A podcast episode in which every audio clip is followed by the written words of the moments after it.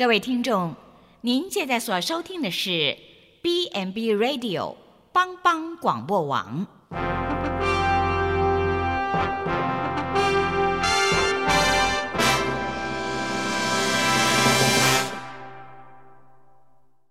即将为您播出的是由萧锦峰牧师主持的《爱邻福气》。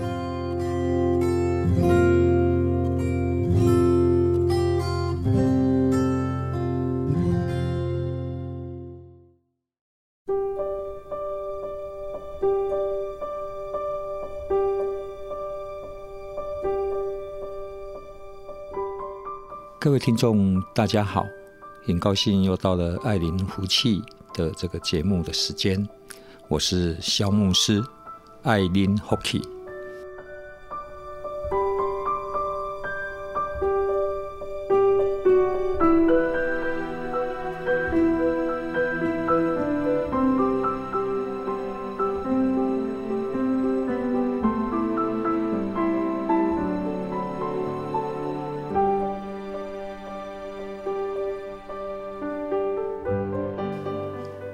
过得怎么样呢？有的时候，人的生命是一条直线，我们没有办法把它片段化。我喜欢旅行，那常常有人说，你在旅行当中有没有遇到什么好玩的事情？可是就我个人来讲，我觉得一个旅行当中会让你有一种兴奋跟新鲜感，是从你开始在规划目的地，在订购车票或是机票。然后再想一想，怎么样来订旅馆。然后，如果经济有限的话，那我们就是找一个比较便宜的民宿；如果经济宽裕呢，那我们或许可以住在星级的旅馆里面。然后，我们往目的地出发了，然后我们也会到旅行我们规划的现场去，你会看到许多新鲜的事物，有一些是你已经早就计划好的目标。有一些是你无意间在小巷弄里面，在寻幽揽胜的时候发现的一些让你兴奋的人生奇妙的风景。那旅行就是结束了，然后就结束了吗？没有，旅行的乐趣是还包含什么？你带回来的回忆。你可能会收集当时的机票，像我就有收集航空公司机票的习惯，甚至早期航空公司会很多很漂亮的那一些行李的那一些卡，就说你绑在行李上写上你的地址姓名，这样你的行李就不会遗失。我特别喜欢英国航空的他们那个行李的那一些。标签卡真的非常有文化气息，我收集来我都舍不得用。我收集了大概有七八十家航空公司的行李的标签卡，那个回来你再看它，也是一个回忆。为什么你在看那些东西，就会联想到你在旅行时候的种种？那机票。或是车票，甚至你到目的地去的时候，你可能也会到当地的名胜古迹，它会有一些景点的介绍，然后它旁边可能还会有一个纪念戳，你把那个景点介绍呢盖上那个纪念戳，你把它带回家，那那个以后你再翻它的时候，好像你又回到了之前的那个旅游的现场一般。那我们想，我们最熟悉的大概就是看什么，就是在整理旅行的照片，对不对？所以你旅行从那个国家回到自己的。国家里面来，或是你从那个城市回到自己的城市，旅行还没有结束，因为他把那个回忆都还在跟着你。所以我在整理照片的时候，有时候就会再回想到，哎，以前在拍照片的时候那个场景。所以旅行是一件非常美的事情。所以有人说，世界就好像是一本书，若是你不旅行呢，你好像就是打开前面那几页而已。也就是说，你对这个世界是要有好奇心。那今天我要跟各位来谈一谈，我在整理照片的时候，无意中发现了一张二零一零年十二月拍的一张照片。那我就在想说，哎，这张照片它是一栋红砖墙的老房子、老宅哈，但是这栋老宅。就是很迷人的吸引我，它是在于新北市的青铜啊，青铜就是在平溪啊、九份那一带。那我们谈到九份、平溪、青铜，大概就会想到什么？就想到矿工哈，矿工他们以前那边山里面都是煤矿。那我照片里面是一栋红砖的红砖头的老宅院，那它是以低调安稳。缓慢的姿态出现在我面前。因为我记得我那天我自己漫无目的的，然后我就搭那个区间车，然后到这个站，我说：“哎，这个名字好像在旅游杂志看过。”那我就下来，就进入到这一个小小的这一个啊乡镇里面，然后漫无目的的在街头巷尾在那边散步。然后相机都准备好，看能不能拍到什么跟一般所谓大山大水不一样的风景。那就无形中发现了这一栋藏身在于小街道巷间，然后红砖的一栋老宅。它的一面墙壁是砖头，那砖头当时我在想，为什么没有抹上水泥把它粉光呢？也没有贴上瓷砖，可能因为见证那个时代的。台湾的经济实力，那时候有一个房子住就不错了，所以砖头就是用一个比较粗糙的方式来处理它。但是我把它拍了一张照片拍下来，我再看它，还回忆它透过斑驳的墙面诉说它的年纪，因为它这栋宅院应该非常久了哈，大概几十年的时间。那你反而看到他那个梁柱了，有一些波痕，所以这个穴位的痕迹呢，就在他身上表露无遗。哦，虽然它是一栋古老的宅院哈，但是透过时间的走廊，似乎也在向我诉说着他的沧桑的岁月跟美丽。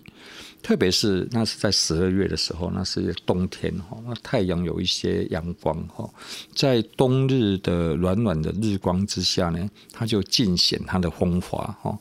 老宅院的魅力呢哈，也在于有一种令人生命新旧交替感动的元素。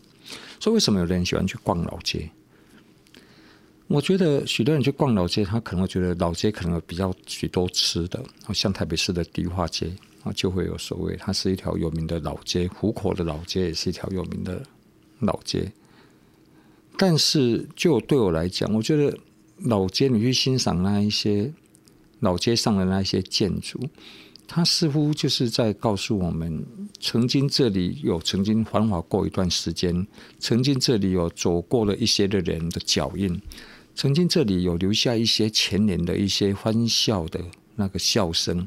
曾经这里曾经繁华过，如今虽然没落了，但是穿过时间的走廊，仍然把它以前的种种的辉煌的时代留在我们的那个记忆里面。我记得我有一次自己异想天开，我就搭着车从普里到台北的迪化街。我去迪化街，我不是要采办年货，我就是在那个迪化街走来走去，哈，就发现它每一栋的建筑，它的建筑都是有一点奇特的，甚至有巴洛克风采的。哦，甚至有一些闽南式的建筑。虽然这些店面现在它成为观光的景点哈，房租很贵，很多人屋主就是把房子就出租，然后让一些人在里面开一些店，然后经过一些店内的布置呢，然后开始卖一些东西。可是基本上它那个建筑的结构的外表是没有太大的改变的。然后似乎他透过像一个年长的。有年纪的长辈哈，在向我这一个晚辈在诉说他以前种种的故事，就好像一个阿公对着孙子在讲他以前是多么的厉害，他当兵是多么的英勇，他以前过日子过得怎么样的辛苦。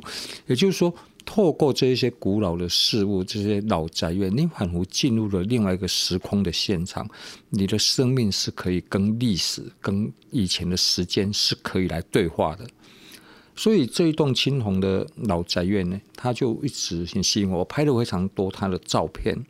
那其中让我最讶异的是，在这个屋顶上有一颗不知道从哪边飞过来的种子，然后离开它本来舒适的土壤，然后被风传递飞到这个宅院的这个屋顶上面，它就扎根在那里。然后这个种子慢慢长大，然后就成了几棵的那个小草在那里。那这个种子的小草，长成了小草，到底有什么魅力呢？我们休息一下，等一下再回来。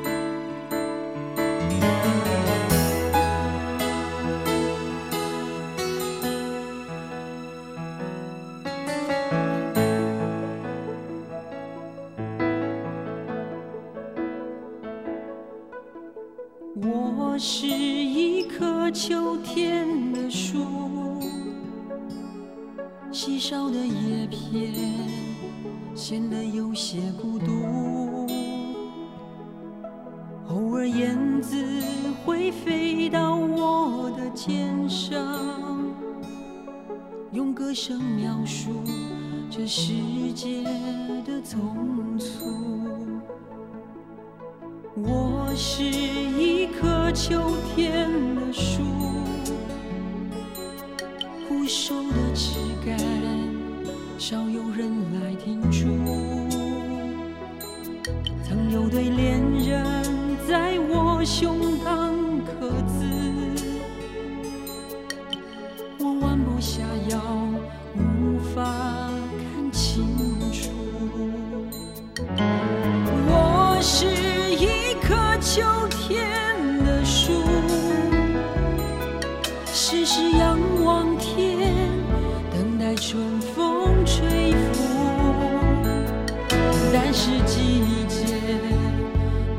为我赶路我很有耐心不与命运追逐。我是一棵秋天的树安安静静守着小小疆土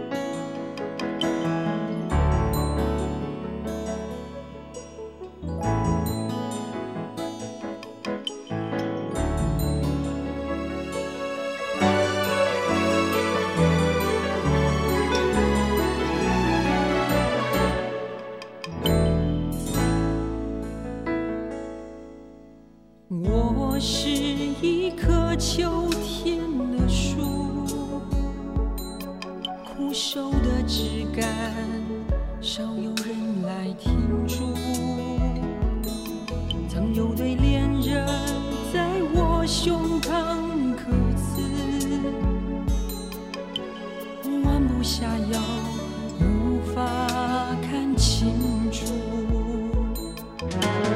我是一棵秋天的树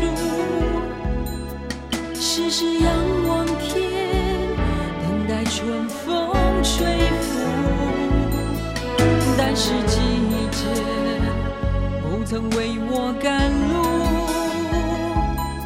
我很有耐心。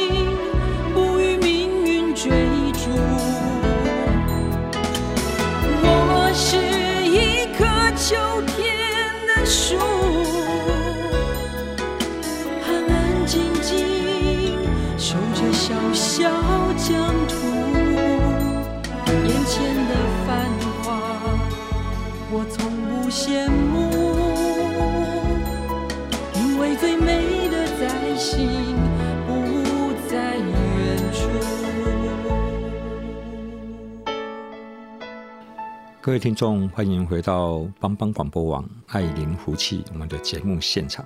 刚才跟各位来分享，我在整理二零一零年的一张照片，然后就看到了在青铜的一栋老老宅老宅院的上面屋顶啊，它有一颗被风传递飞过来的种子，就扎根在这个老宅院的屋顶上面，在成长。老宅院有一颗新的种子，这个种子也代表一个新的生命。所以老宅院的吸引我的地方，就是那个生命的新旧的那一种交替。然后我就讶异，我就当时我就我记得我还我我还有写下我的笔记，我是写写的是说，这个种子从哪边来？那它为什么可以就？安稳的就扎根在这一个他不熟悉的这个土壤，也就是说，他怎么可以适应这不一样的环境？然后他在成长的过程里面，到底有没有遇到什么困难？然后他长大了以后，他又会如何？当时我是把这一个种子把它泥莲化，当时我看到它的时候，它已经是长成了几根的小草在这个屋顶的上面。也就是说，这样的一个生命让我对它产生好奇心跟新鲜感。我对生命是有敬畏的，因为信仰的关系，我热爱生命，所以我看到一个会成长的东西，我都会对它怀着敬意。那这一颗种子呢，它从别的地方飞过来，那就好像给这一个老宅院带来一个新的一个盼望，就新旧生命的那一种交替。那种子的成长也代表一个生命的成长。那我们知道，种子也是一个希望，对不对？当它萌芽的时候。它会寻找生命的出路，然后那个寻找生命出路那个力量是奇大无比。我们常常会在我们的水泥地，或是在柏油路上，或甚至在你家的墙壁，会看到，哎，奇怪，那个墙壁稍微有一个小小的裂缝，有一个种子，小小的种子，你甚至眼睛看不到它，它就来。被风传递，或是被鸟带来，然后就放在那里。慢慢的，你不去理它，那个时间一到，它慢慢的就会长大，甚至会看到它开始。如果是树的种子，它会有树根就出来，然后那个力量是很大的。它慢慢的那个成长的力量，就把那个墙壁就把它撑破了。所以有时候你在种树的时候，如果种你家离你家太近，虽然种树是很好，可是种离你家太近的时候，有时候你家里的。那一个建筑物啊，就会受到这个树的这个伤害，所以有时候也是我们要考虑一下。那当一个种子它在寻找生命出路的时候，它的力量非常的大。那但是有时候令我不解的是说，那为什么这一个微小的生命能够这样的坚韧跟奇妙？哦也也就是说，有时候我们看到那个杂草。那个春风，这个野火烧不尽，春风吹又生。我们都以为我们已经把草拔干净了。像我家的庭院，我回去再拔草。可是你下个礼拜再回去，它又长大了。我记得我还把种子都挖出来了。可是后来我太太告诉我说，这个种子可能不是它现在在长起来，不是你之前挖的把它丢掉了，而是可能又是透过鸟传递过来的，或是风又把别的一个种子传过来。然后，特别是杂草，它的生命力特别的旺盛，所以有时候生命是一个奥秘哈。所以我们人都会探索生命，对不对？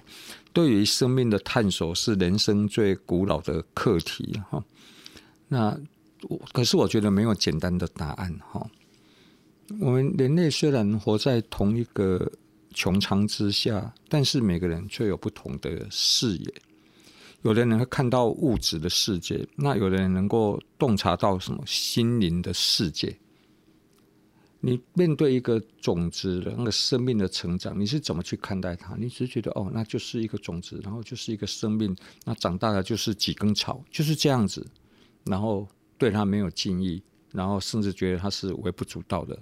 可是有时候你用比较一个高高大的视野去看这件事，你会用你的心灵去捕捉到它什么？它背后这个成长生命力的这一个让我们敬畏的这一个力量。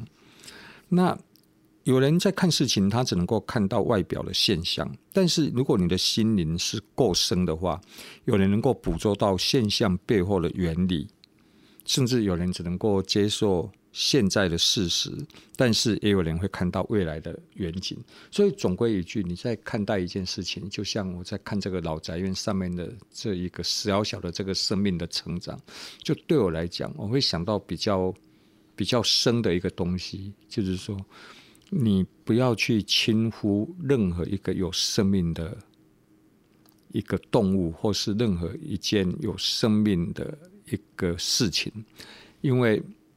生命它本身就是一个奥秘，它本身也是一个力量。所以，当你对生命产生敬畏的时候，你对这个世界就会比较有情有义啊。什么叫做有情有义呢？你不会随便去砍掉一棵树，你也不会随便对一个活生生的人讲出一些话语去伤害他，因为每一个生命有每一个生命他能够活下去的理由，而且他值得活下去，是因为他有力量。而且更重要的是，你对每一个生命产生尊重的时候呢，那我们的世界就会比较和谐，我们也不会太自大。虽然我是一棵大树，但是我面对一个小草，我也尊重这个小草可以长在我大树的旁边。虽然我是一棵小草，我旁边是一棵大树，但是我对我自己仍然能够活得理直气壮，对这个世界来增添光彩。所以，全部都在乎你用什么样的心灵的视野去看待这一个生命的种子。所以，有的人看到表面，那有的人会看到背后的价值跟意义。所以，更多的时候，我常常会遇到有一些人，他常常来告诉我说：“他说，他说，牧师，我我真的觉得我在这个世界上一无是处，甚至我可能不期待我自己能够有什么突破，甚至有比较悲观的，他会觉得是说，我很痛恨为什么父母亲把我生下来。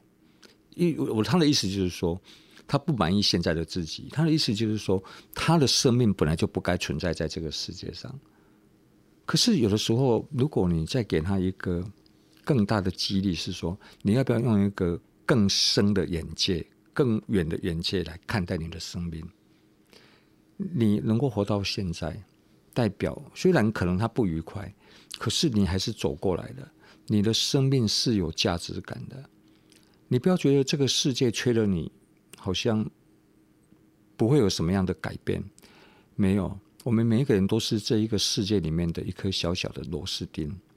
再精密的机器，再昂贵的机器，常常就是少了一颗关键的螺丝钉，这个世界的运转就不会那么的顺畅。重点就是每一个生命的存在都有它的价值，都有它的意义，都有它的力量。我们不可能遇到的人生风景都是每一个都是。每一棵都是一个很高大的树木，我们也会看到有一些小小的花朵，一些小小的一些种子长成了小草，他们也在为这个世界增添光彩。在一个团队里面，不一定每一个人都是那么的感觉到有那么大的重要性，但常常我们在平稳的当中，也可以对我们的团队做出一些美好的贡献。也就是这个世界，因为有我而会更加的美好。你想看看你的家人，如果你的家人这么的爱你，如果今天你不在了，那你的家庭会怎么样？你也想一想，一个团队里面，如果每个人都觉得自己是一颗平凡的一个小种子，然后我们就开始自我放弃，那你想，我们这个团队还能够再往前面走吗？一台伟大的车，一台名贵的车会走得好，常常是小小的齿轮在带动它。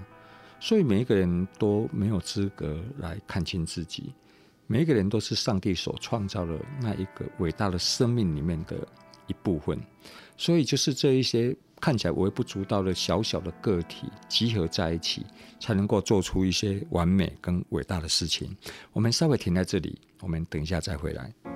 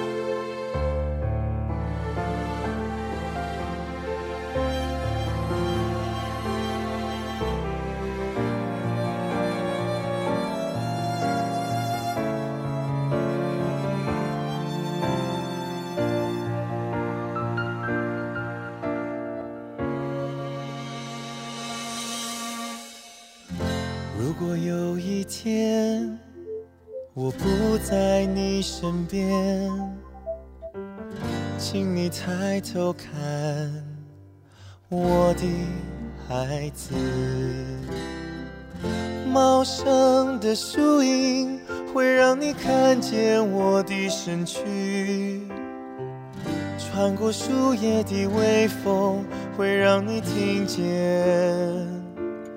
我的声音。如果有一天我不在你身边，请你向下看我的孩子。繁茂的树根会让你看见岁月。穿过树根往下探，就能看见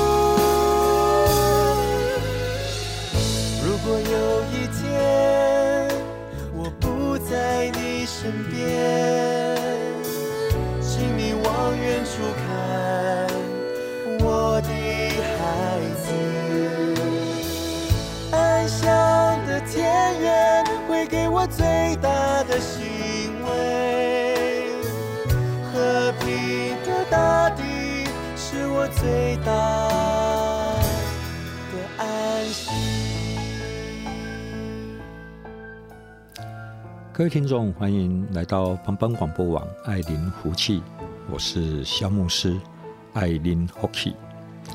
小故事大启示，在街头巷弄中发现的一栋历尽沧桑、有年纪的老宅，屋顶上的一个生命长出了小草。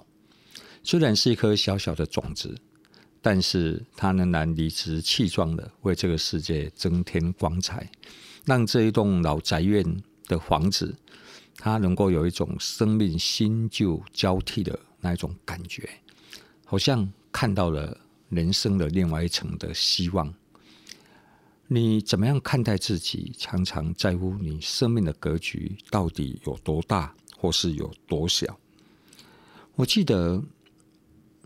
在飞机发明以前，人类就梦想能够飞行，所以许多人就会看到鸟可以飞，很羡慕。所以有的人就会在身上把一些鸟的羽毛，然后贴在自己的身上，贴在双背上面，然后从悬崖跳下去，一直鼓动双手。啊，可是它没有飞起来。那也有人会把自己绑在一个巨大的风筝下面，然后让。风一来，把风筝带上高空，我们也随之可以翱翔。可是那个都没有飞行的非常长的时间。那在飞机发明以前，有一个主教，他到美国中西部的一所有名的大学里面，一个校长家里去做客。这个校长他本身也是兼任物理跟化学系的主任。那这一个主教，他就饭后在聊天的时候，他就对这一位校长说：“他说人类能够发明、能够发现的东西，大概都差不多了，马上要进入迁徙的时代，所以人类的发展应该是蛮有限的。可是这一位校长呢，他不以为然的告诉这个当时的这一位主教说：“他说我我觉得人类还有一个很重大的发明，应该在不久啊，应该就可以实现。”那这位主教就问说：“什么发明？”